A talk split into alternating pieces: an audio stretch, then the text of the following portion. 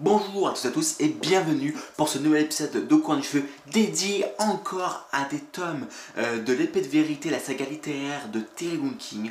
Je vais donc vous évoquer avec vous le tome numéro 7, les piliers de la création, mais pas seulement, je vais aussi parler de l'Empire des vaincus, qui est le tome numéro 8.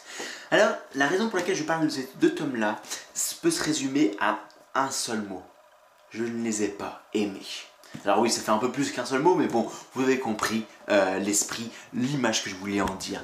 Puisque, en fin de compte, c'était deux tomes que j'ai trouvé complètement absurdes, que j'ai trouvé inintéressants et qui, en fin de compte, ne faisaient pas forcément avancer l'histoire. D'autant plus le tome numéro 7. Puisqu'en fin de compte, l'épée de vérité, c'est quoi? Nous suivons Richard et Callan. Ce sont les deux protagonistes phares de l'épée de vérité. Et là, dans le tome numéro 7, nous allons suivre la jeune Jensen qui est, même si elle est la demi-sœur de Richard, puisque c'est la fille de Darkenral avec une, euh, avec une euh, quelqu'un qui venait de la populace, mais et qui n'a pas le don, donc qui devait être tué normalement. Euh, en tout cas, c'est les lois de Dara, parce que, eh bien, on va se rendre compte très rapidement dans un préquel de la saga que bah, c'est à cause de, de Jajang, en tout cas de Jajang, des marcheurs dans les rêves que le que l'esprit a été euh, créé, que le lien entre les Darans et leur euh, roi et l'empereur d'Aran euh, a été créé pour éviter qu'ils tombent, qu'ils sombrent sous les, sous les coups des marcheurs des rêves qui est une arme magique donc.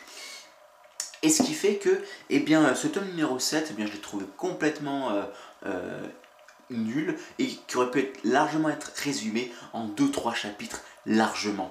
En plus, le tome numéro 8 qui est donc la suite du tome numéro 7 où là euh, Richard et Karen vont essayer de sauver et eh bien justement ces création qui sont euh, euh, ces êtres donc qui sont insensibles à la magie et ce qui fait qu'ils sont, bah, acculés par l'ordre impérial.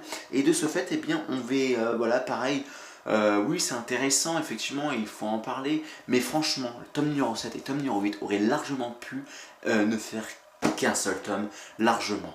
Et euh, peut-être alors, effectivement, comme je vous l'ai dit dans l'épisode précédent avec la, foi des réprouvés, peut-être parce que j'ai les élus d'affilée, ce qui fait que je m'en suis complètement lassé à ce niveau-là, et ce qui fait que j'ai trouvé ça complètement inintéressant, et que depuis, ce sont les deux seuls romans avec le tome numéro 5 que je ne les ai pas relu au moins euh, deux fois, mais euh, voilà, tout simplement j'ai pas euh, senti le besoin de les relire parce que voilà, j'en ai tellement gardé une mauvaise image. C'est bête à dire, hein, mais voilà, j'en ai gardé une mauvaise image, ce qui fait que j'ai pas du tout envie de les relire.